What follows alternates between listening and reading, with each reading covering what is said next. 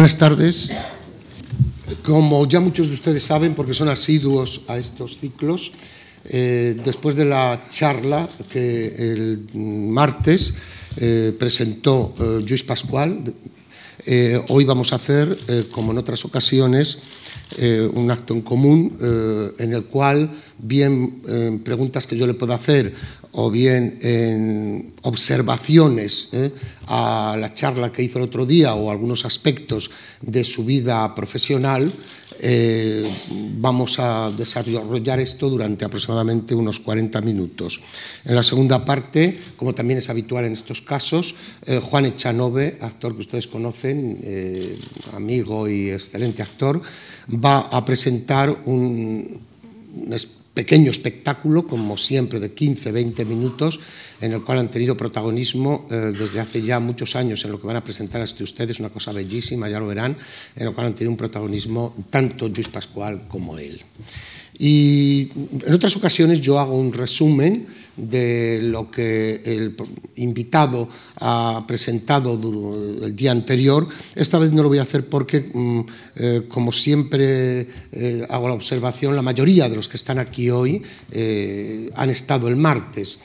Simplemente, para los que no estuvieron, simplemente decirles que lo que Luis hizo el día pasado fue eh, a partir, un hermosísimo principio, por otra parte, que me recordó mm, también el principio de, de Sanchís Sinisterra hace, eh, hace unos meses y el de hace dos o tres años, el de Francisco Nieva, a partir de algo muy personal, muy particular como hizo y yo voy a evocar ahora, para a partir de ese momento hacer un recorrido por lo que ha sido eh, su vida profesional, sus intereses, eh, su paso por el teatro y su paso, aunque lo hizo brevísimamente, yo sí que le voy ahí a a picar un poquito para que nos hable su paso también por el mundo de la ópera.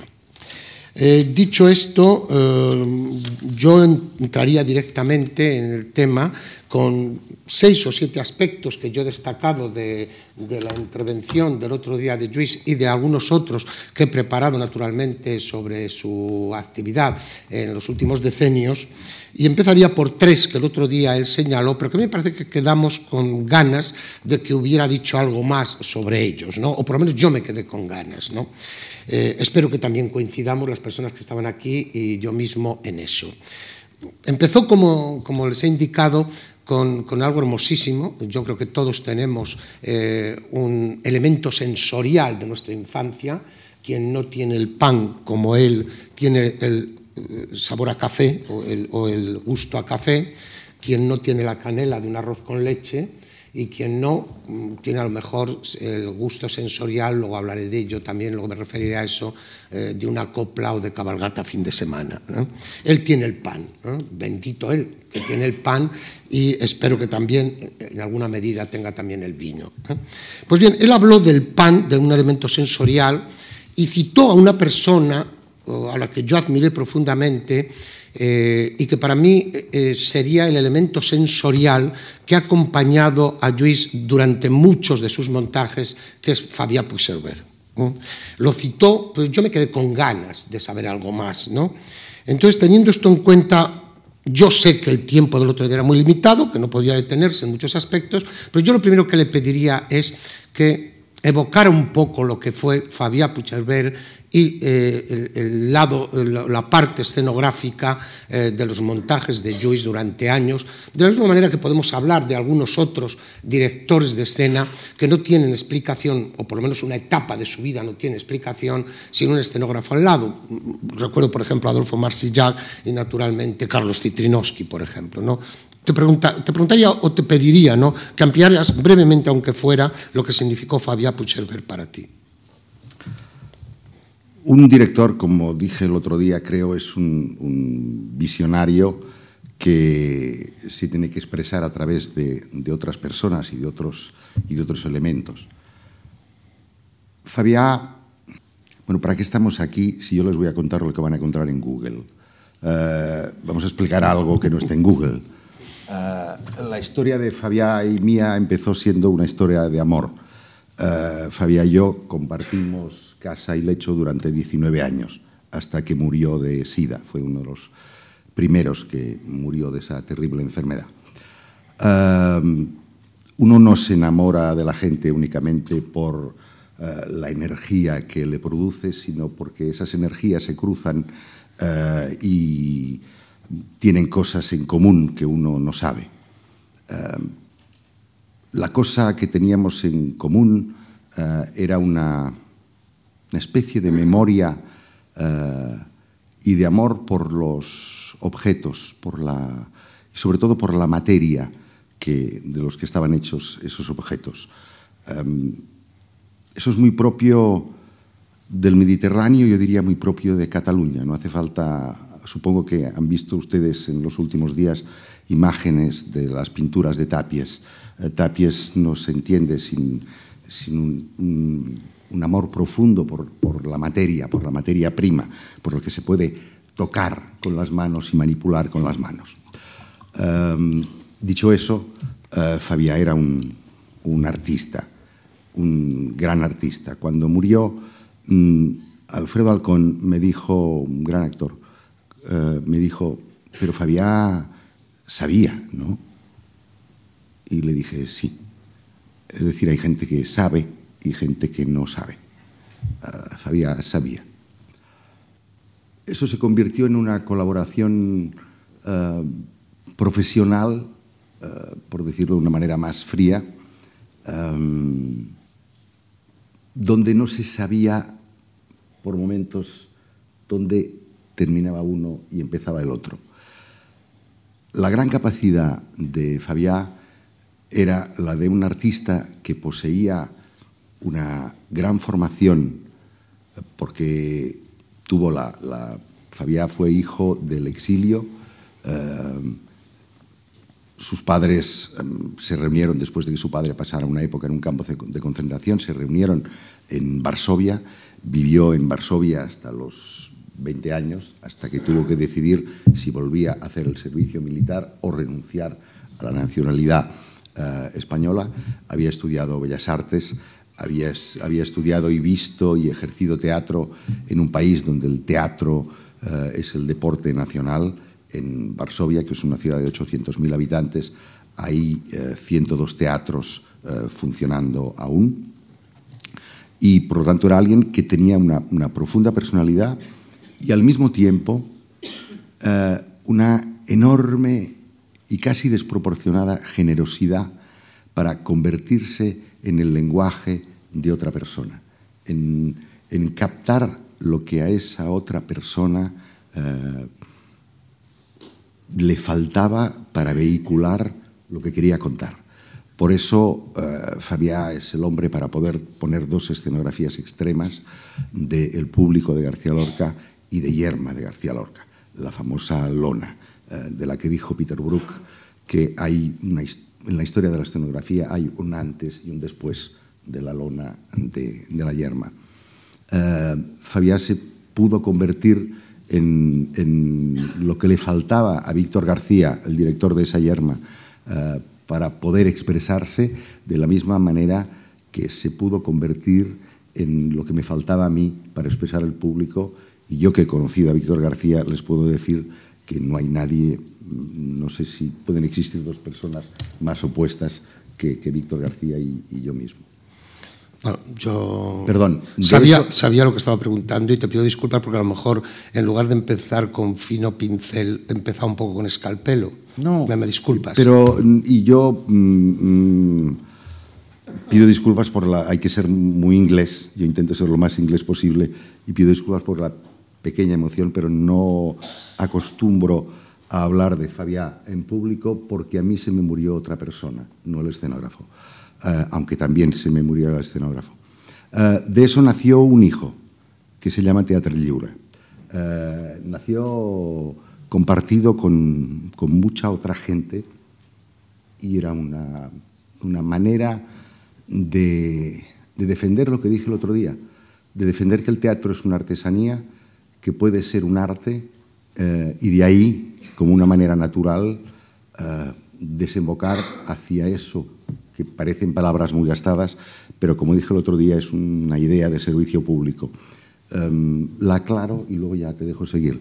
Um, ahora que se habla tanto de mercados, todos nos regocijamos en, conocer las biografías de, muchos actores muertos eh, y saber que han muerto eh, por sobredosis, que han muerto em, por inestabilidad emocional. Mm, eso debería recordarnos que el artista, hablo del artista, eh, es decir, ese ser que, nos cuenta algo por su propia presencia, con su única presencia desde un escenario, son seres normalmente frágiles. Yo dije el otro día, los de teatro estamos enfermos de algo eh, y eso les da una fragilidad determinada. Ahora que todos hablamos de mercado, de, privado, de, no de, del, intercambio de una actividad artística por dinero, eh, nos olvidamos que esos seres son frágiles y que el arte es muy frágil y que no todo artista puede sobrevivir al mercado. si lo piensan, seguramente hay muchos artistas que si no hubieran tenido una protección al principio y algunos durante muchos años, eh, porque eran frágiles y porque no podían enfrentarse a algo tan duro como era el mercado, pues seguramente si no hubiera habido una fundación detrás como esta o no hubiera habido una política cultural de un Estado, puede ser que no hubieran existido y sería una verdadera pena. Gracias, de verdad. Eh, también partiendo del pan, ¿eh? yo diría que, por lo que tú expusiste, yo hubiera imaginado más que en tu casa hubiera funcionado más la copla que Puccini. No lo sé. Ah. pero, pero yo me preguntaría ah, con algo que dejaste el otro día también un poco en el aire, que fue tu dedicación a la ópera, la dejaste muy en el aire. ¿eh? Eh, por qué la ópera ha jugado un papel tan importante en la vida. No digo que no haya jugado la copla, pero que quizás lo ha, jugado, más desde el punto de vista personal y familiar que desde el punto de vista artístico. Es así, ¿no? Em, primero tengo que aclarar que mi madre es de Cabo de Gata y mi, y mi padre era más catalán que el monasterio de Montserrat. Eh, lo cual eh, convirtió mi casa en algo que ahora se llama discriminación positiva. Eh, mi madre habla y sigue hablando un catalán perfecto, un andaluz precioso y un castellano infumable. Eh, mi padre hablaba un castellano, un castellano decente y un catalán precioso. En mi casa se hablaba catalán y cuando venían mi abuela y mis tíos se hablaba andaluz y eso nunca fue un problema eh, como no lo fue un problema para mí mm, leer a Espriu eh, o leer a Lorca desde pequeño. La ópera tiene una fecha fija. Eh, yo, como dije ya el otro día, era asmático mm, y, mis padres tienen una panadería. Ustedes saben que las panaderías no se cerraban nunca, ni siquiera en agosto. Y me mandaban a un, al Montseny, que es una montaña cerca de, de Barcelona, donde eh, vivía una tía mía que tenía una magnífica casa, eran los ricos de la familia, eh, tenía una magnífica casa y me mandaban a hacer la siesta. Yo detestaba hacer la siesta y además no podía dormirme, no, no entendía por qué había que hacer la siesta, porque todos los demás hacían la siesta. A la habitación donde me mandaban a hacer la siesta había un tocadiscos y una serie de discos eh, pequeños. Yo la única, mm, es decir, mi, mi, formación, como la de mucha gente, fue zarzuelera. Mis padres adoraban la zarzuela, yo escuchaba zarzuelas por la radio y me llevaban a ver zarzuelas. Eh, de todos los discos single que había allí, eh, de repente sentí curiosidad por uno. Eh, era un disco de María Calas con dos áreas de Norma, la, entrada de, la, de Norma y la cabaleta de Norma, después, el fin y rito. Eh, la puse durante un mes, todo el rato que teóricamente debía durar la siesta, hora y media. Le iba dando vueltas como un sándwich. Eh, y la seguía viendo, la seguía viendo, la seguía viendo, hasta que me empecé a jugar imitando a la Calas, cantando María Norma, eh, cantando Norma, perdón, como María Calas. Y el, cuando volví a casa de mis padres, que coincidió además con un, con un cumpleaños, me preguntaron, ¿qué quieres? Y pregunté, la norma, quiero la norma de Bellini. Ahí empezó una pasión eh, que desgraciadamente disminuyó un poquito en el momento que me puse a hacer ópera eh, profesional. Em, porque uno se encuentra con la realidad. No es que no me guste, no es que no me apasione. He hecho más de 30 títulos, he trabajado en muchos teatros. Eh, mi relación con la ópera es, de repente, durante tres años hago cinco y luego paso cinco más diciéndome a mí que me importan los problemas de las sopranos. Eh, es un mundo excesivo, pero para el director lo que más me compensa eh, de la ópera, yo creo que hay un falso mito con lo del espectáculo total y eso de que uno tiene todos los medios para hacer. Yo creo que eso no, por lo menos a mí eso no me compensa, no me parece tan, tan extraordinario. A mí lo que me compensa de la ópera es vivir durante un mes con eh, Mozart, batirme con él, eh, tenerlo biológicamente en mis células durante 24 horas al día y durante un mes, y luego algo a lo que ustedes seguramente no tienen acceso, que es ver los grandísimos momentos de los cantantes, cuando saben que no tienen al público delante, cuando eh, se relajan, se sueltan y de repente uno tiene a José Van Damme eh, cantándole Falstaff para ti solo, eh, o a Plácido Domingo, o a cualquier otro, y en el colmo del sadismo uno le dice, Plácido, ¿lo podrías repetir? Porque me gustaría...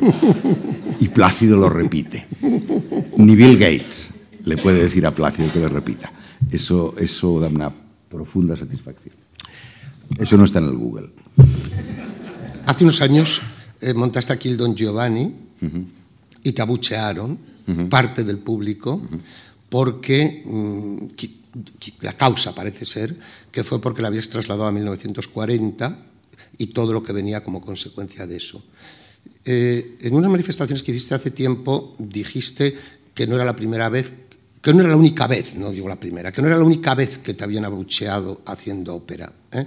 ¿Cuál es la otra y por qué? La primera vez, eh, debo decir que la de don, la, la del abucheo de don Giovanni, cuando como ya estás acostumbrado, me produjo, mm, yo tengo un vídeo donde me veo saludando, eh, en que me parto de la risa porque recuerdo a un señor en el palco que estaba ahí, que como ya no sabía qué decirme, me llamó bajito, bajito, porque le parecía lo peor eh, que, se le, podía decir, ya no sabía cómo insultarme. Em, la primera vez fue en Salzburgo, em, por muchos motivos. Mm, a la mitad del público le gustó el espectáculo mucho, a la otra mitad no. Eh, para los, los, hay que entenderlo, eh, Salzburgo es el epicentro de unos poquísimos kilómetros cuadrados donde nacieron todos, Beethoven, Mozart, Schubert, Schumann, eh, da igual. Todos nacieron en unos cuantos kilómetros cuadrados y tienen la música en vena. Por lo tanto, la Traviata, que es lo que yo hacía en Salzburgo, les parece poco menos que una opereta.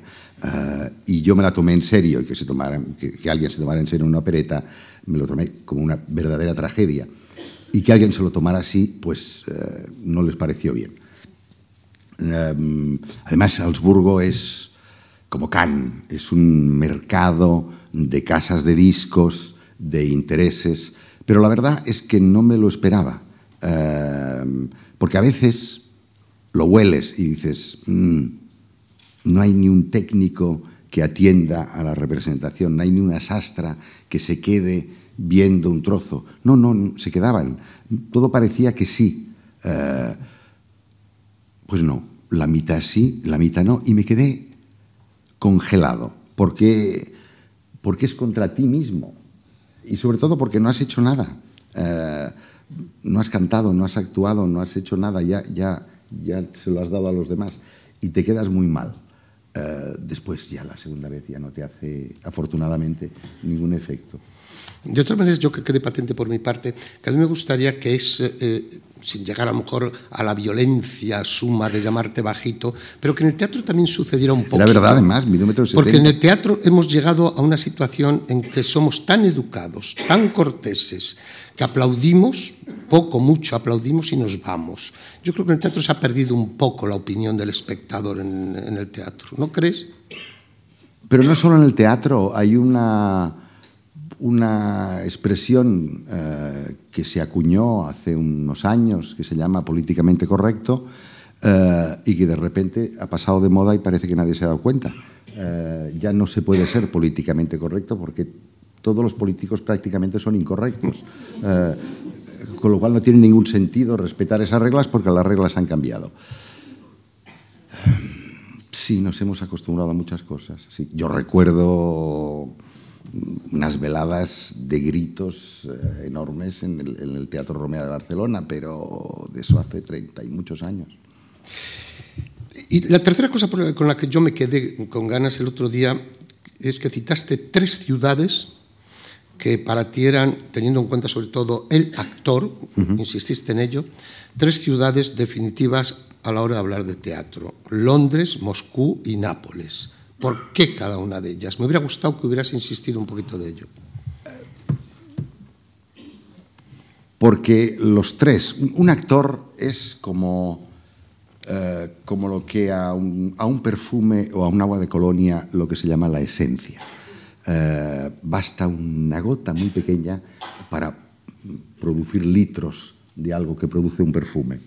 Eh, y un actor refleja en esencia lo que, es, lo que son eh, y cómo son las distintas colectividades que lo producen. Si a mí me gustan esos tres tipos de actores, si, marco ese triángulo, lo cual no quiere decir que no haya extraordinarios actores eh, en otras partes, pero hablo de unos actores que no solo son buenos, sino que tienen un código constante con su público. Eh, si alguien pudiera ver, porque en YouTube está todo, si alguien puede ver a Eduardo de Filippo, ya no hablo de los ingleses que todos sabemos que son buenos y tienen carta de naturaleza. Eh, los rusos son de otra manera, son menos frescos, son, son enormemente densos, pero también es más denso Dostoyevsky que Dickens. Eh, son, son dos pueblos distintos. Pero si ustedes ponen Eduardo de Filippo, se darán ustedes cuenta de la de la osmosis que hay. ¿Osmosis o osmosis? Osmosis. Osmosis, pero sabía. Uh, Eres europeo. Uh, de la osmosis que se produce constantemente entre el público y el actor. Uh, el actor, no hay satisfacción más grande que estar en un escenario y saber que estás hablando mm, de un tema que te pertenece a ti y al público al mismo tiempo que estamos hablando de las mismas cosas, aunque sean cosas muy extrañas, aunque sea en otro lenguaje, eh, da igual, pero hay algo que nos une a los de arriba, a los de abajo y que no hay que, mm, no hay que fabricar, no es mentira, hay algo que nos une, estamos hablando de los mismos problemas o de, las, o de los mismos momentos de felicidad. Eh, y son tres grupos de actores, los ingleses, los rusos y los napolitanos, que tienen en grado máximo uh, eso, tienen, siendo completamente distintos. Uh, es curioso que uh, Eduardo de Filippo, que es el paradigma de la naturalidad en un actor, sea la expresión del teatro napolitano, que son gente que van gritando y gesticulando todo el rato, ¿no? que, que, que en el fondo está diciendo, gesticulamos todo el rato y gritamos todo el rato porque nos tenemos que defender de algo, pero en realidad nosotros somos como Eduardo y son como Eduardo de Filipo. Eh, he utilizado una palabra que no se debe utilizar en teatro, que es naturalidad, porque eh, eh, la primera vez que yo hice el balcón en París fui a, a, ofrecerse a ofrecerle el papel de Madame Irma a, a Geneviève Page, que ustedes pueden recordar, es una actriz eh, de hace años y que creo que hacía la reina de Castilla en Doña Jimena, en el Cid de, de Charlton Heston. Una rubia preciosa, eh, el papel de Madame Irma. Y me dijo, ¿y cómo la ves? Y yo le dije, muy natural. Y me dijo, es que no sabes lo que me ha costado encontrar la naturalidad. Es decir, no hay nada más artificial que la naturalidad en teatro. Ya que he hablado de Eduardo de Filippo, uh, Streller, que era un león, uh, y Eduardo otro, Eduardo de Filippo fue a actuar a Milán y Streller después del primer acto fue a verle y le dijo, estás maravilloso, estás extraordinario. bueno, mm, como alguna maldad le tenía que decir, le dijo, pero mm, ten cuidado con el clima de Milán, porque eh, es muy traicionero, hay mucha humedad. Y dice, ¿por qué lo dices? Dice, porque he notado que había un momento, en el primer acto, había un momento que tenías la voz como velada. Y Eduardo Filippo se le quedó mirando y le dijo, ¿yo? No, él.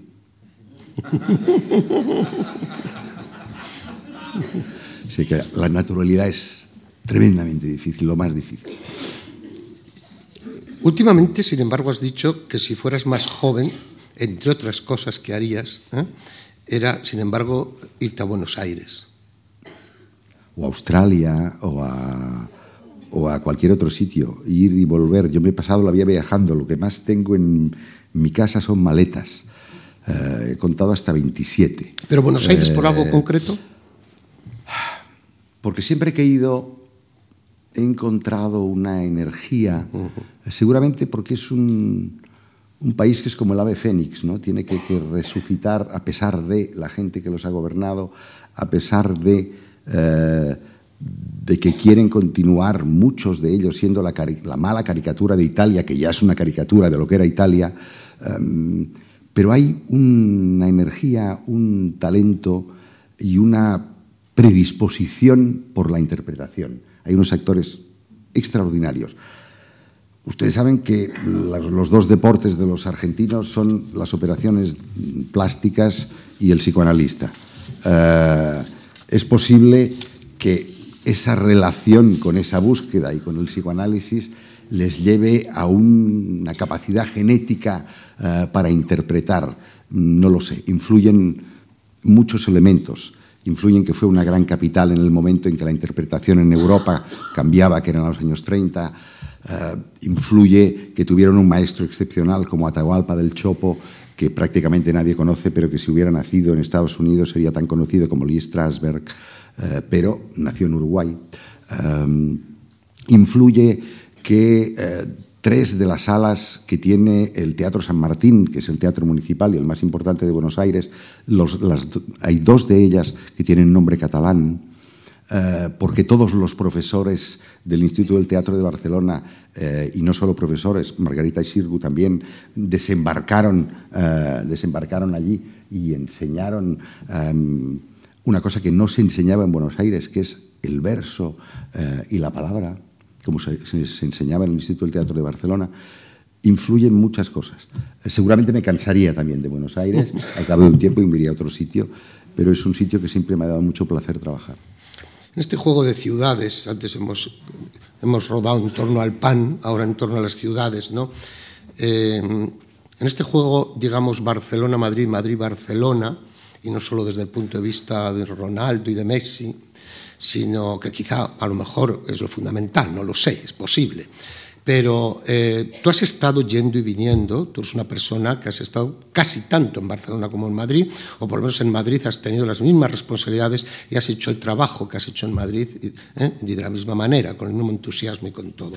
Sin embargo, yo te voy a leer tres datos ahora de un artículo aparecido en, un periódico de Barcelona hace muy poco, eh, referido a donde estás tú, eh, aunque escrito por Agustí Fancelli, sin embargo, eres tú, dice, ni siquiera la cultura tradicionalmente más levantisca se atreve a decir, esta boca es mía.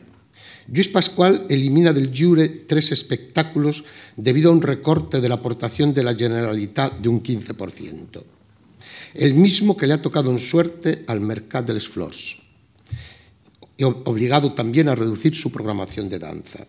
Y por supuesto el liceo, que ha sufrido idéntica sangría por parte del gobierno, etcétera, etcétera. Tres datos, teatro, danza y el liceo, música al fin y al cabo. ¿eh? Eh, y Fancelli, siguiendo, teniendo Tatía ahí como referencia, dice, Barcelona es hoy una ciudad fatigada, en retroceso cultural, atemorizada por el futuro. Se conforma con ofrecer al visitante un gran escaparate con todas las marcas, como es el Paseo de Gracia, pero le importa un pimiento si la oferta musical, teatral o museística mengua. Y acaba. Algo no está funcionando en esta ciudad. Para salir de la crisis hace falta poder contar con un valor que no aparece en ningún balance. La confianza en que es posible salir del quirófano para gozar de una segunda vida. La cultura tendría mucho que aportar en la construcción de este imaginario, pero nunca podrá hacerlo si sus máximos responsables son incapaces de pensarla fuera de la cuenta de explotación. Como te cita, digo, ¿qué, añades tú? Por alusiones. Eh, bueno, en primer lugar, no es un 15%, sino un 30%, eh, lo cual es el doble. Mm, y en segundo lugar,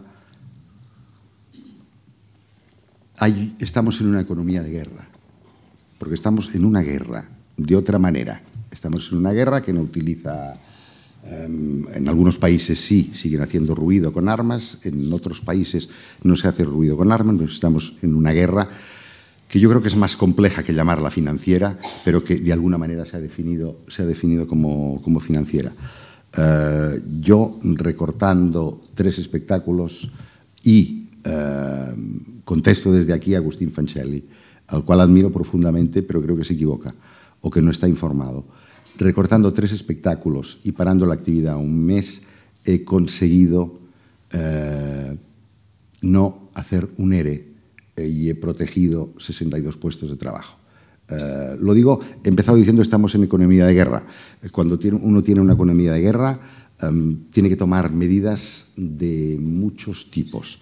Em, y esa era la única medida. hay otra medida, hay otra medida, que es coger todos los espectáculos y como si fuera una cortina, como si fuera un telón, quitarles, a este telón le quitan ustedes 70 centímetros y ya no tiene arreglo. Ya todo el resto del telón sobra, eh, porque va a ser un telón feo y un telón cortado. Entonces se pueden cortar todos los espectáculos, pero como todo el mundo todos sabemos, subir un escalón cuesta mucho.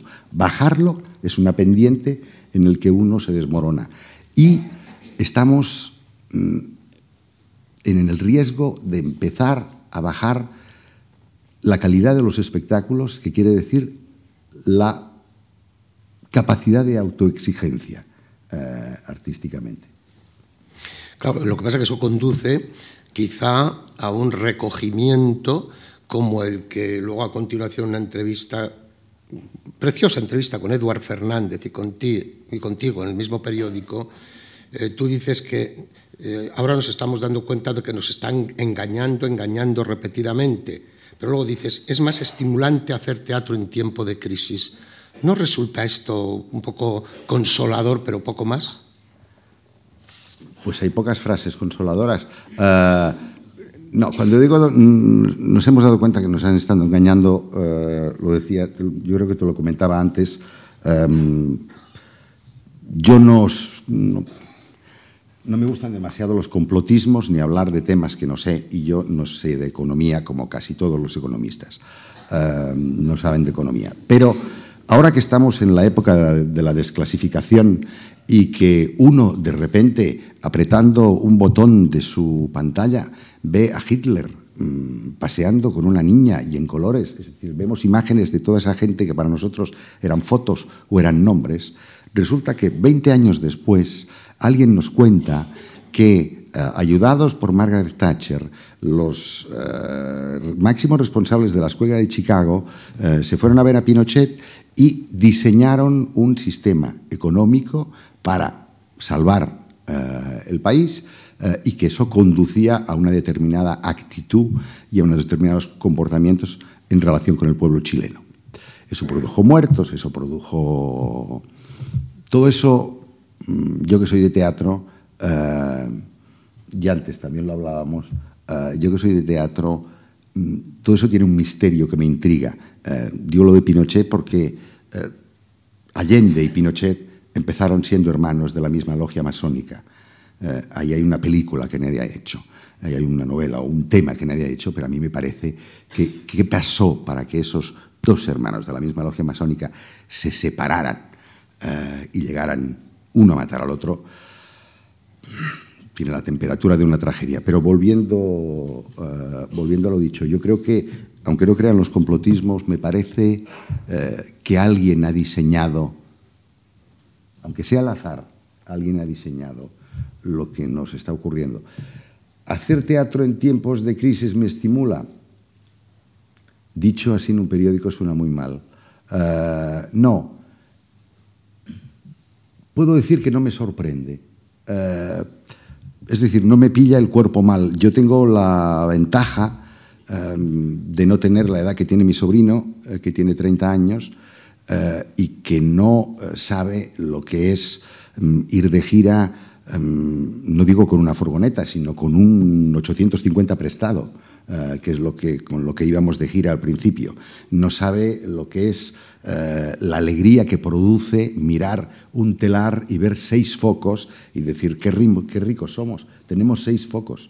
Eh, yo como sí lo he vivido, no es que me apetezca volverlo a vivir, pero como ya sé lo que es, mm, no me, no me pilla de improviso y no me sorprende y no me cabrea, pero no me molesta. Un poco otra vez el escalpelo, si no te importa. Mm, yo repasando tu producción y habiendo mucho, visto muchos de tus espectáculos, eh, me sorprende que prácticamente, excepto Sergi Belbel, no hayas montado a los jóvenes. Ya no digo españoles, sino tampoco extranjeros. ¿Me equivoco? Bueno, depende. Ahora, ahora jóvenes estás hasta los 45 años, curiosamente. Bueno, sí, ya sabemos que joven, eh, joven, era Martín Recuerda todavía con 80. Sí. Una vez me sorprendió una respuesta de Visconti, que la escuché siendo muy joven y que una persona le preguntaba, ¿usted mm, qué proyecto quiere hacer en la vida? Él dijo, ¿proyectos? Yo no quiero hacer ningún proyecto, quiero hacer lo que me dé la gana. Y yo pensé, pero qué huevos tiene Visconti, pero ¿cómo es posible? Eh, era del Partido Comunista, acababa de hacer Rocco. Em, para mí, eh, antifranquista como casi todo el mundo, yo no lo podía entender hasta que lo entendí. Em, yo no quiero hacer lo que me dé la gana, yo quiero hacer algo de lo que me sienta capaz. Eh, yo creo que el teatro, la realidad, necesita una distancia. Cuando he podido, cuando he encontrado el vehículo para expresar la realidad inmediata, o sea, lo que estaba pasando, hablo, por ejemplo, de Roberto Zucco de Coltés, eh, lo he hecho y cuando no he ido a buscarlo en otro texto, no me ha importado nunca de qué siglo fuera. Eh, me daba igual. Yo cuento lo que creo que puedo contar. Lo que creo que no puedo contar no me lo puedo autoimponer porque no me sale. Yo diría alguna cosa más, pero bueno, saltemos a otra cosa más. Sin embargo, yo para mí quedas, y perdona mi paternalismo, quedas un poco redimido, sobre todo porque yo si algo sigo creyendo un poco en esta vida es en los niños. Y tú en el Arriaga te dedicaste a los niños, aunque fuera poco, pero te dedicaste a los niños. Entonces lo hago como observación, pero también para preguntarte por qué y qué resultado hubo de aquello. Lo sigo haciendo en el libro. He empezado este año, como, como se diría en la moda, una línea eh, para, para, niños. Primero, seguramente por una cuestión de edad. Llega un momento en que a uno, mm, a mí, solo me importan los niños y los árboles. Eh, lo demás me empieza a importar un poco menos. Eh, es decir, que quede oxígeno que puedan respirar unos niños. Después, porque como dije el otro día, yo pienso que llegará un día que las constituciones de los países, además de, de escribir el derecho a la educación, eh, escribirán el derecho a la cultura del ciudadano. Y la formación eh, a través del teatro es una formación muy rica. No en vano eh, lo hacen los ingleses. Y no lo hacen los ingleses solo con los niños. en las prisiones de Brasil en algunas en las que se hace, las actividades eh, para los presos los lleva directamente a la Royal Shakespeare Company y lleva a sus profesores de interpretación y hacen Shakespeare. El teatro es, como también se dice ahora, transversal. Es un sitio donde confluyen todas las generaciones, no solo confluyen, sino que se necesitan, eh, porque, una puede empezar haciendo Irina de las tres hermanas y pueden terminar al cabo de 60 años haciendo el Aya. Y tan importante es hacer Irina como hacer el Aya. Y esa, esa transfusión de saber y de conocimiento, eso da una manera de entender el mundo y una manera de vivir eh, que por eso mm, la mayoría de los actores tienen un planteamiento eh, moral mm, más abierto que la mayoría de los ciudadanos. Vamos, estamos ya acabando porque mm, seguramente también las personas están esperando a Chanove.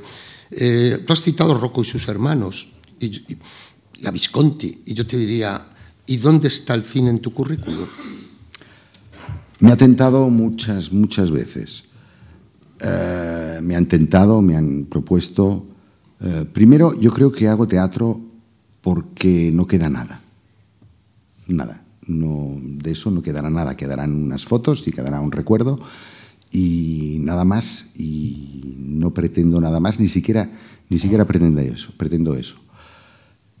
Y luego eh, yo me encontraba diciendo, eh, no, no puedo, no puedo hacer esta película porque tengo una ópera o porque tengo... Y de repente me dije un día, si lo digo así es porque no quiero decirlo al revés. Es decir, no digo no puedo hacer esta ópera porque tengo que hacer esta película. Entonces es que simplemente no lo quiero hacer. Me decidió, eh, hace ya, la última vez que me propusieron una película, me fui a pasear por las Ramblas. Parece que me lo inventé, pero es verdad. Y vi al lado de un kiosco una montaña de DVDs eh, a un euro. Um, el primero que cogí era de Kurosawa. Y pensé, no puede ser. Algo, algo está fallando, no puede ser. Y ahí no pensé nunca De todas formas, en una ocasión tú has dicho, recordando a Raúl Anglada, uh -huh. tú has dicho, pero por Dios, el cine, pero si pueden hacer actuar hasta la mula Francis. Eso lo decía Rafael Anglada, eso es cuando se habla de un actor, naturalmente que hay buenos actores de cine eh, y otros que no lo son, pero la mula Francis era considerada una buena actriz, sí. Bien, para acabar, simplemente mmm, hemos hablado de Barcelona, me gustaría hacer una referencia también, estamos en Madrid, y al último espectáculo que tú montaste en Madrid, ofreciste en Madrid, aunque estaba en ocho, también que es la Bernarda Alba. ¿no? La Bernarda Alba realmente, después de lo que dijiste el otro día de Lorca, para mí hermosísima, por otra parte, pues eh, explica muchas cosas de toda tu producción, esto es evidente, ¿no? Eh, después de las distintas, las muchísimas Bernardas que se han hecho, ¿no?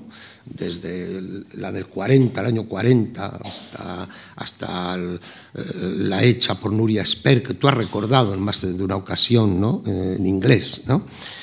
Eh, pero yo creo que tú en Matadero, con tu Bernarda Alba, quisiste salirte del tópico de la Bernarda simplemente como violencia, como despotismo, como eh, relaciones eh, simbólicamente entre el poder injusto ¿eh? o el poder como tal y, la melancolía, podríamos decir, incluso con alguna de sus hijas, ¿no?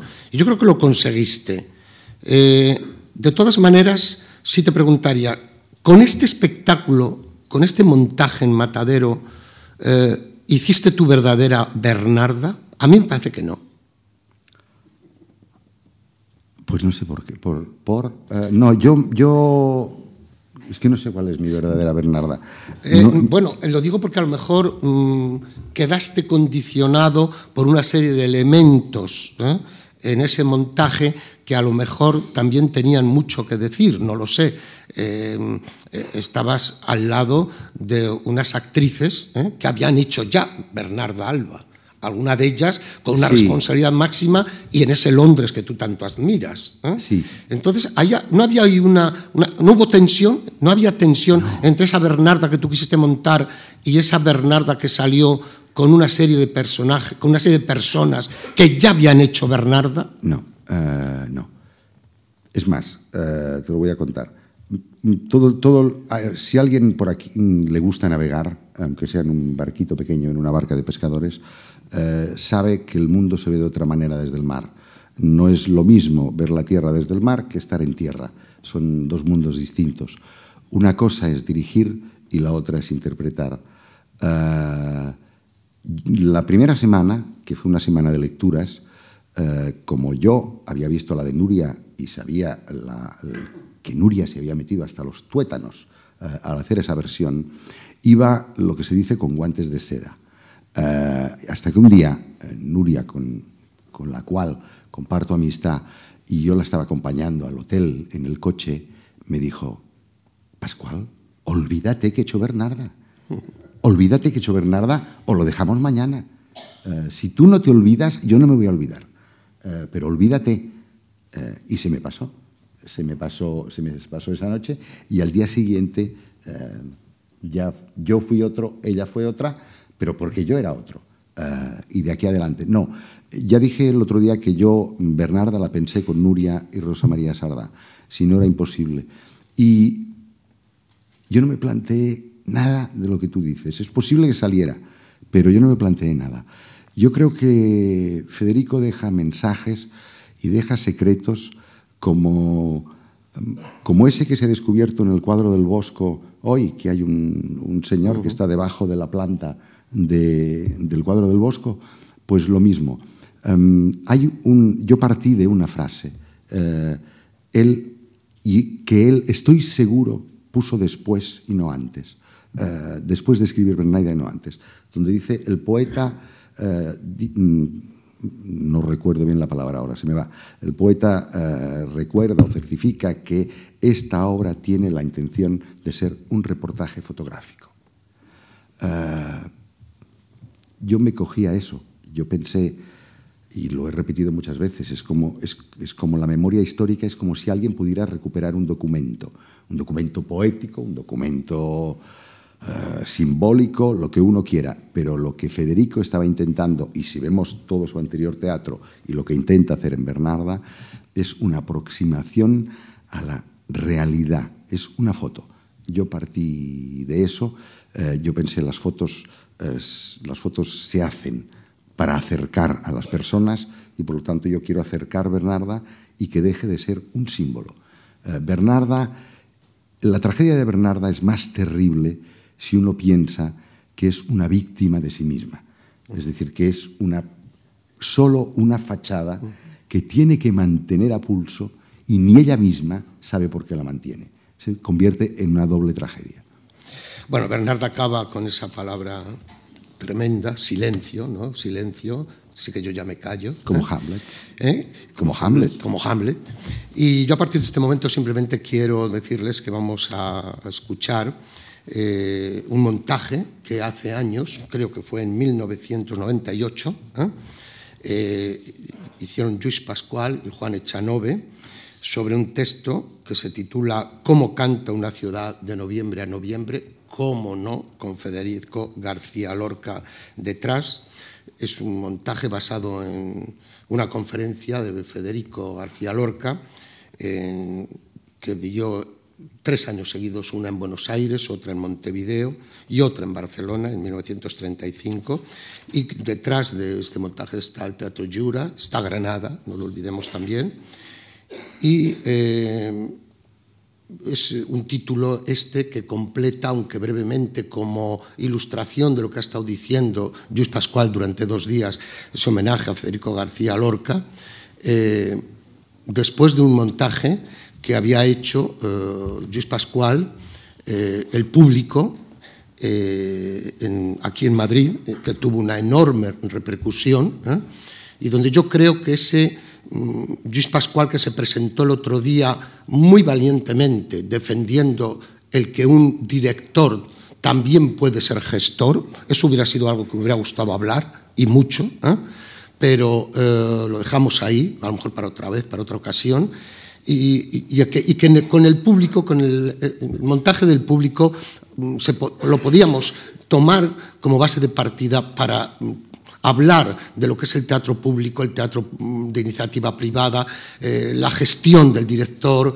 eh, la gestión artística, etcétera, etcétera. Aquí había, hay una persona, que, Piru Navarro, a la que, que ha venido también y que tendría muchísimo, muchísimo que decir en eso también, ¿no? Por toda la gestión que ha hecho y desde el punto de vista, sobre todo, de la administración, de la, de, la gestión pública del teatro, aunque no sea totalmente artística. Yo no digo nada más, yo, invito a, a, si tienes algo más que decir, que habrá mucho que decir, muchísimo, y lo hemos estado comentando fuera sobre este, este montaje, para dejar paso a, a Chanove. Este montaje... Eh montaje es una palabra muy, muy, muy grande. Uh, este, este espectáculo, esto, eso que hicimos, fue el empeño. Yo dije el otro día que había disfrutado de la, de la amistad de Isabel García Lorca. Era muy curioso, yo la veía, iba, cuando estaba dirigiendo el centro dramático, iba y venía uh, de Barcelona en puente aéreo, que es como se venía en ese momento inevitablemente, y uh, algún lunes Mm, yendo del aeropuerto al María Guerrero, pasaba por casa de Isabel eh, Isabel eh, la primera vez me dijo, ¿quieres un té? Eh, le dijo, no, pero si tienes un poco de pan y un poco de queso, te lo voy a agradecer. A partir de ahí me montaba unos desayunos ingleses enormes, porque lo que más me gusta del mundo es desayunar. Es mi, hora preferida, es donde de verdad tengo hambre. Esos desayunos se hicieron más o menos habituales y, Isabel me decía, tienes que montar esta conferencia, tienes que montar esta conferencia. Y yo cogía la conferencia una, como canto una ciudad de noviembre a noviembre, que es un recorrido uh, por las estaciones del año en Granada a, través de las canciones populares. Y decía, sí, Isabel, pero, pero es que eso es una conferencia, eso la gracia que tenía es que la hacía tu hermano uh, y después leerla es un placer, pero eso... Y así mm, durante años hasta que un día pensé, bueno, pues la voy a hacer. Mm, de una manera bastante inconsciente, no sabía nada, solo el actor, que es como me pasa muchas veces. La voy a hacer con Juan. Y se lo dije a Juan. Uh, yo le engañé pero yo no sabía que le estaba engañando. Uh, de verdad. Yo uh, le dije, mm, él estaba haciendo mm, una gira, la gira de un espectáculo de Borges.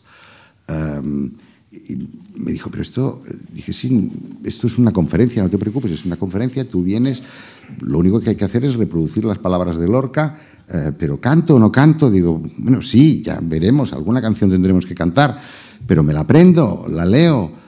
Bueno, tú te la vas aprendiendo y, y, ya veremos, no sé, tú vente, de todas maneras es muy simple. Tenemos 17 días, ¿cómo? ¿Solo 17 días? Sí, pero es que es una conferencia, Juan, tiene, es esto, es esto, tiene, no es más que esto, son cinco páginas, no es, no es tan complicado. Bueno, llegó a Barcelona y nos pusimos a ensayar, él se lo había medio aprendido, Uh, y empezaba así. Ahora yo invito a Juan Echanove que suba.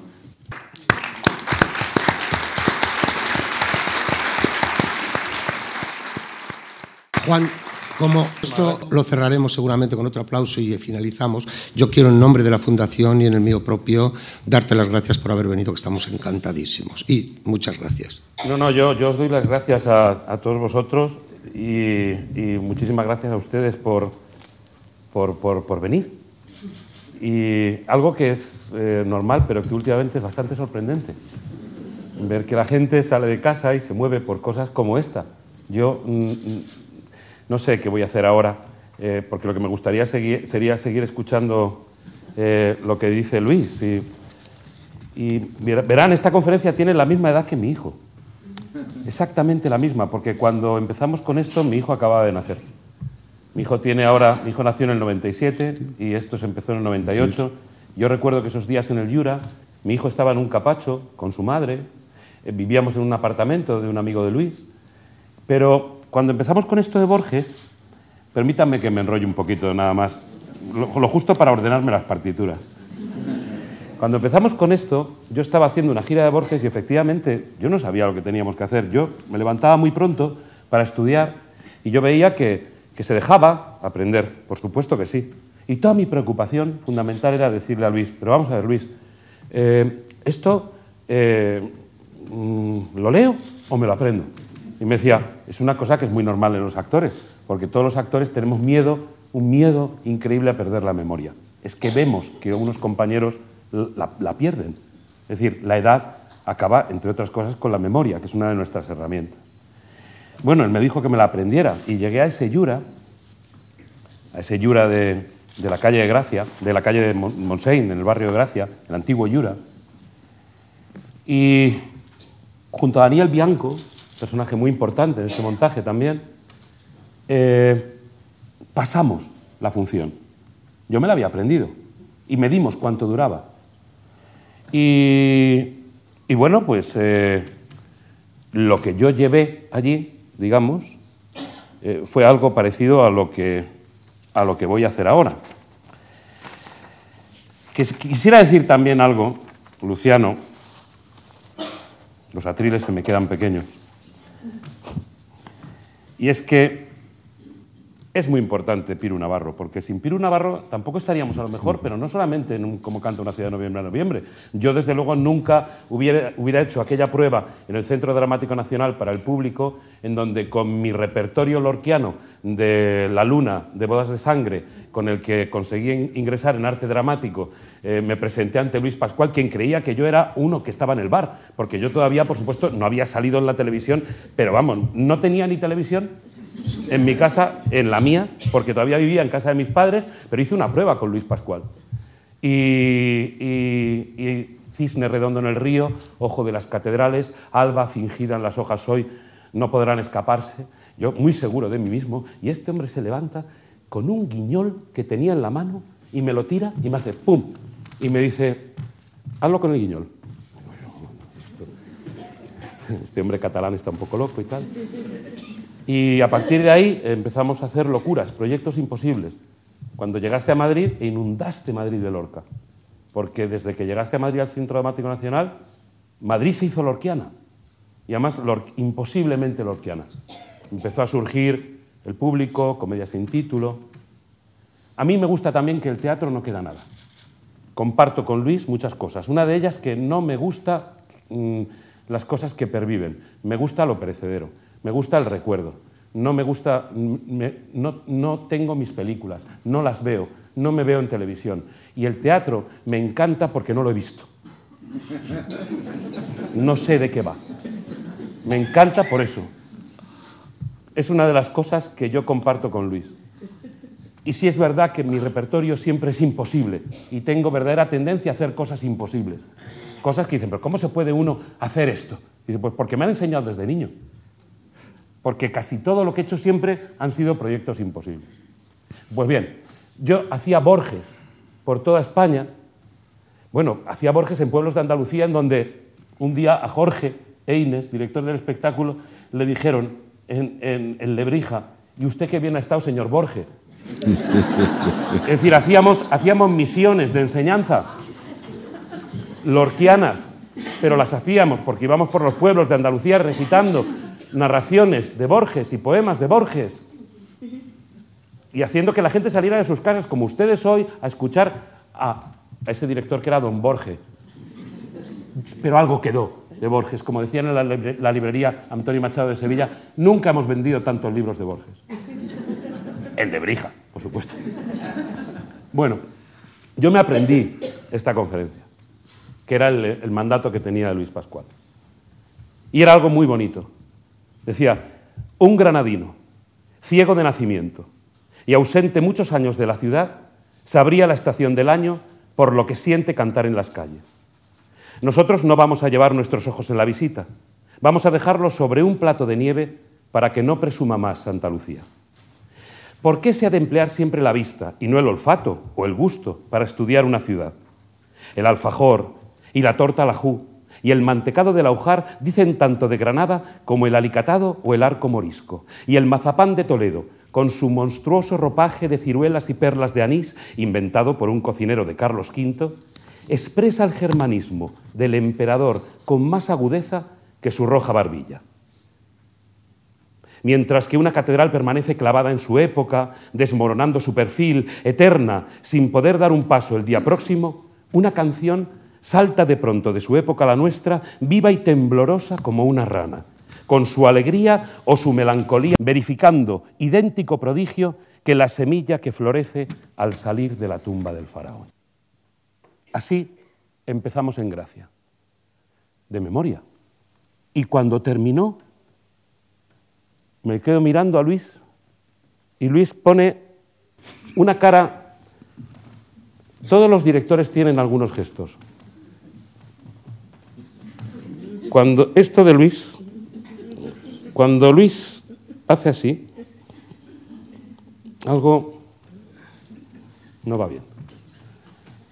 ¿Qué pasa? Digo, ¿qué pasa? Dice, está muy bien, está muy bien, pero le falta... ¿Qué le falta? ¿Qué le falta? Me lo sé. ¿eh? Y le falta, le falta el duende. Digo, ¿el duende? Pero ¿cómo el duende? Si son 17 días de ensayo y lo vamos a hacer para tres representaciones y esto es una conferencia, se supone que tengo que con bastante que me la he aprendido, pero vamos que se podría que podría haberlo leído porque es una conferencia, las conferencias se leen. Yo en Gracia, allí, eh, el duende. Nosotros habíamos hecho un intento de una voz de Lorca que Isabel mm, siempre dijo que de dónde habíamos sacado la voz de su hermano, pero era una locura, una locura nocturna del María Guerrero, una de esas cosas que ocurrían entonces en el teatro, pero que en una sala de grabación y para un ratito, pues bien, pero en un espectáculo y empezamos a, digamos, a, a jugar con el trampantojo de que yo podía ser Lorca. Yo no sé cómo pudo ocurrir. Eh, supongo que de la misma manera que Lorca deja siempre recados en los textos, a los actores que lo tenemos que interpretar nos deja una serie de, de advertencias en el camino, de tal manera que cuando uno está interpretando estos textos, uno siente claramente que hay una conexión directa con el poeta y después de haberlo hecho incluso, ya nada es lo mismo. Por muchas cosas buenas que hagas, por muchas cosas grandes que hagas, como lo que hayas hecho con Lorca, ya no hay, no hay, ya no hay otra cosa igual. Yo hace mucho tiempo que no hago esto y además eh, soy partidario de que no me voy a poner gafas. creo que no, las tengo aquí. Me había traído hasta gafas porque es que han pasado los años y yo ya no veo bien. Pero me voy a arriesgar porque seguramente parte del duende es que Lorca no tenía gafas. Es que han pasado unos cuantos años. No me gusta volver al sitio donde ha sido feliz. Y no me gusta reponer obras, ni me gusta hacer cosas que he dejado de hacer. Pero, yo qué sé, eh, es, muy especial. Yo, soy actor por ti. Dame un abrazo antes de que yo haga esta tontería que hago.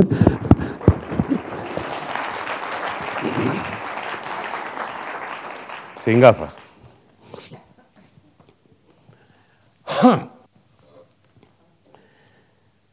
Un granadino, ciego de nacimiento y ausente muchos años de la ciudad, sabría la estación del año por lo que siente cantar en las calles. Nosotros no vamos a llevar nuestros ojos en la visita, vamos a dejarlos sobre un plato de nieve para que no presuma más Santa Lucía. ¿Por qué se ha de emplear siempre la vista y no el olfato o el gusto para estudiar una ciudad? El alfajor y la torta ajú y el mantecado del aujar dicen tanto de Granada como el alicatado o el arco morisco. Y el mazapán de Toledo, con su monstruoso ropaje de ciruelas y perlas de anís, inventado por un cocinero de Carlos V, expresa el germanismo del emperador con más agudeza que su roja barbilla. Mientras que una catedral permanece clavada en su época, desmoronando su perfil, eterna, sin poder dar un paso al día próximo, una canción salta de pronto de su época a la nuestra, viva y temblorosa, como una rana, con su alegría o su melancolía reciente, verificando idéntico prodigio que la semilla que florece al salir de la tumba del faraón. Como un niño que enseña lleno de asombro a su madre vestida de color vivo para la fiesta. Así quiero mostraros hoy a mi ciudad natal, la ciudad de Granada. Para ello tengo que poner ejemplos de música y los tengo que cantar. Esto es difícil, porque yo no canto como cantante, sino como poeta. Tengo poca voz y la garganta delicada.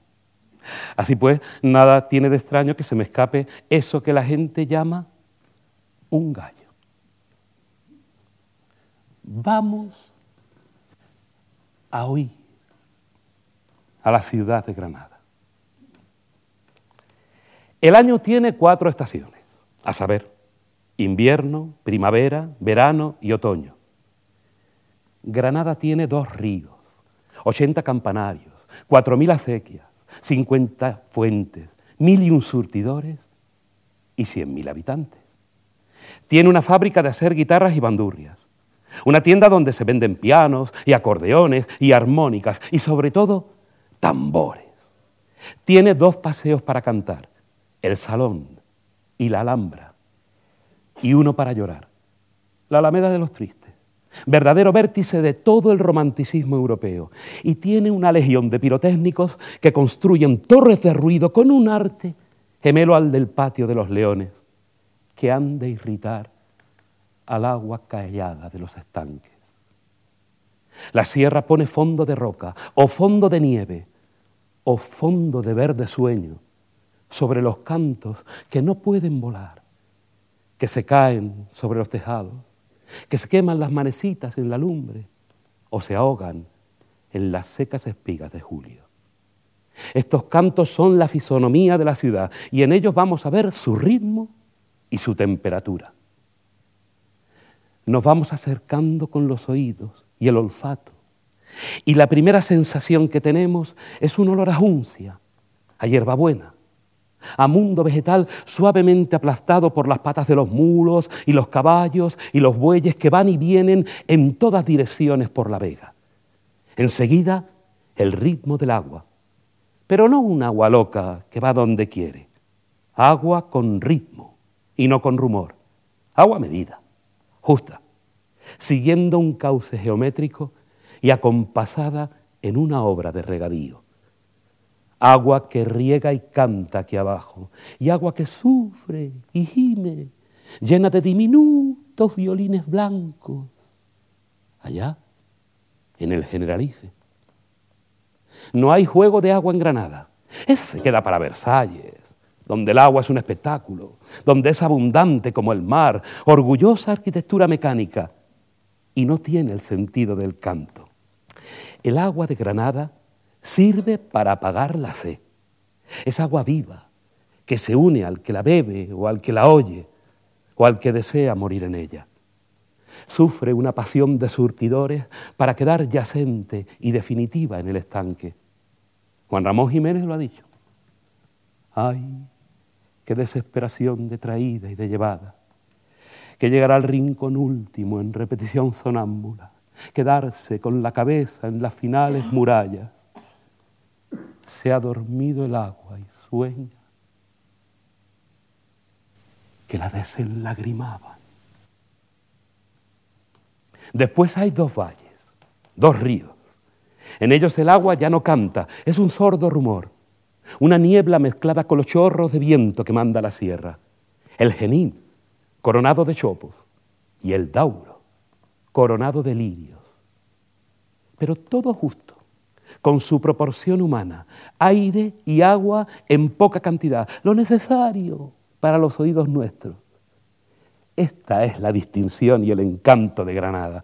Cosas para dentro de la habitación, patio chico, música chica, agua pequeña, aire, para que baile sobre nuestros dedos el mar Cantábrico o el viento fuerte que se despeña por las rocas de Ronda asusta al granaíno asomado, enmarcado definido en su ventana. El aire se amansa y el agua, porque los elementos de la naturaleza en hervor rompen la tónica de la escala humana y anulan, agotan la personalidad del hombre que no puede dominarlos y pierde su paisaje y su sueño. El granadino ve las cosas con los gemelos al revés. Por eso Granada no dio jamás héroes. Por eso Boabdil, el más ilustre granadino de todos los tiempos, la entregó a los castellanos. Y por eso se retira en todas las épocas a sus diminutas habitaciones particulares decoradas por la luna. Granada está hecha para la música porque es una ciudad encerrada, una ciudad entre sierras donde la melodía es devuelta y limitada y retenida por paredes y rocas. La música la tienen las ciudades del interior. Sevilla y Málaga y Cádiz se escapan por sus puertos y Granada no tiene más salida que su alto puerto natural de estrellas. Está recogida, apta para el ritmo y el eco, médula de la música su expresión más alta no es la poética, sino la musical, con una ancha avenida que lleva la música. Por eso no tiene como Sevilla, ciudad de Don Juan, ciudad del amor, una expresión dramática, sino lírica. Y si Sevilla culmina en Lope y en Tirso y en Beaumarchais y en Zorrilla y en la prosa de Becker, Granada culmina en su orquesta de surtidores llenos de pena andaluza y en el vihuelista Narváez, y en Falla, y en Debussy.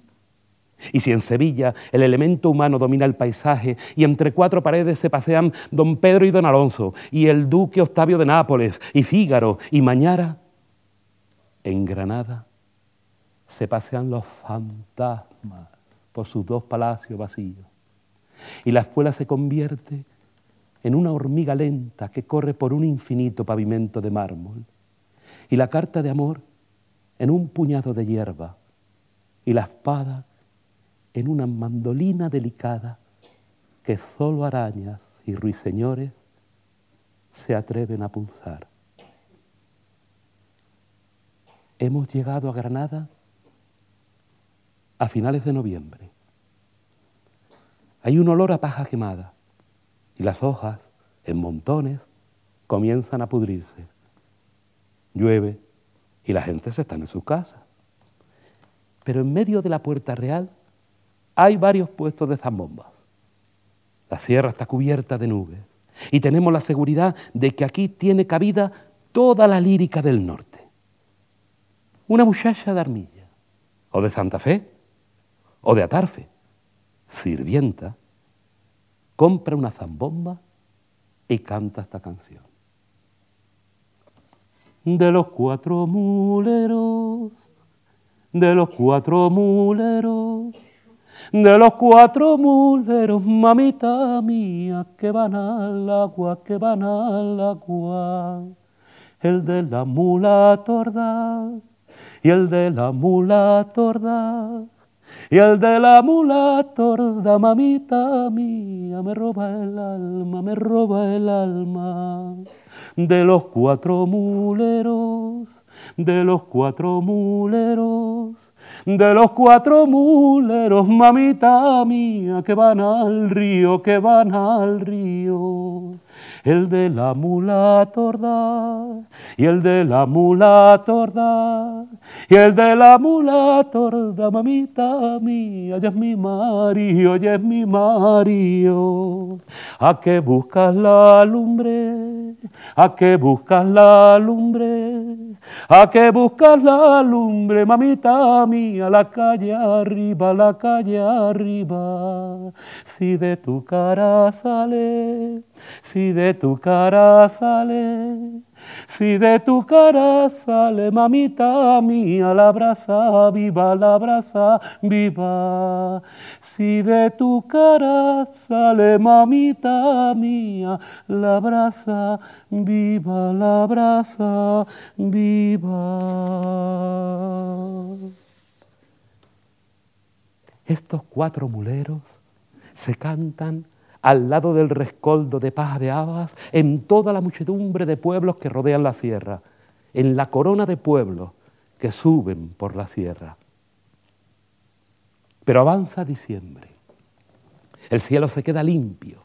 Llegan las manadas de pavos y un son de panderetas, chicharras y zambombas se apodera de la ciudad. Por las noches, dentro de las casas, se sigue oyendo el mismo ritmo que sale por las ventanas y las chimeneas como nacido directamente de la tierra. Las voces van subiendo de tono. Las calles se llenan de puestos iluminados. Las campanas de medianoche se unen con los esquilines que tocan las monjas al nacer el alba. La alhambra está más oscura que nunca, más lejana que nunca. Las gallinas abandonan sus huevos sobre pajas llenas de escarcha. Ya está la monja Tomasa poniéndole a San José un sombrero plano color amarillo y a la Virgen una mantilla con su peineta. Ya están las ovejas de barro y los perritos de lana subiendo por las escaleras hacia el musgo artificial. Comienzan a sonar las carrañacas y entre palillos y tapaderas y rayadores y almireces de cobre cantan el alegrísimo romance pascual de los pelegrinitos. Hacia Roma caminan dos peregrinos, hacia Roma caminan dos peregrinos, a que los case el papa, mamita, porque son primos, niña bonita, porque son primos, niña. Sombrerito de hule luce el mozuelo, sombrerito de hule luce el mozuelo, y la peregrinita, mamita, de terciopelo, niña bonita, de terciopelo, niña. Al pasar por el puente de la victoria, y al pasar por el puente de la victoria, tropezó la madrina, mamita, cayó la novia, niña bonita, cayó la novia, niña. Han llegado a palacio, suben arriba han llegado a palacio, suben arriba y en la sala del papa, mamita, los desaminan, niña bonita, los desaminan, niña. Le ha preguntado el Papa cómo se llaman. Le ha preguntado el Papa cómo se llaman. Él le dice que Pedro, mamita, y ella que Ana, niña bonita, y ella que Ana, niña. Le ha preguntado el Papa qué edad tienen. Le ha preguntado el Papa qué edad tienen. Ella dice que quince, mamita, y el diecisiete, niña bonita, y el diecisiete, niña. Le ha preguntado el Papa de dónde eran. Le ha preguntado el Papa de dónde eran. Ella dice de Capra, mamita, y el de Antequera, niña bonita, y el de Antequera, niña. Le ha preguntado el Papa que si han pecado. Le ha preguntado el Papa que si han pecado. Él le dice que un beso, mamita, que ella le ha dado, niña bonita, que ella le ha dado, niña. Y la peregrinita que es vergonzosa, y la peregrinita que es vergonzosa, se le ha puesto la cara, mamita, como una rosa, niña bonita, como una rosa, niña. Y ha respondido el Papa desde su cuarto. Y ha respondido el Papa desde su cuarto. Quien fuera peregrino, mamita, para otro tanto, niña bonita, para otro tanto, niña. Las campanas de Roma ya repicaron, las campanas de Roma ya repicaron, porque los peregrinos, mamita, ya se han niña bonita, ya se han casado, niña. Muchas gracias. gracias.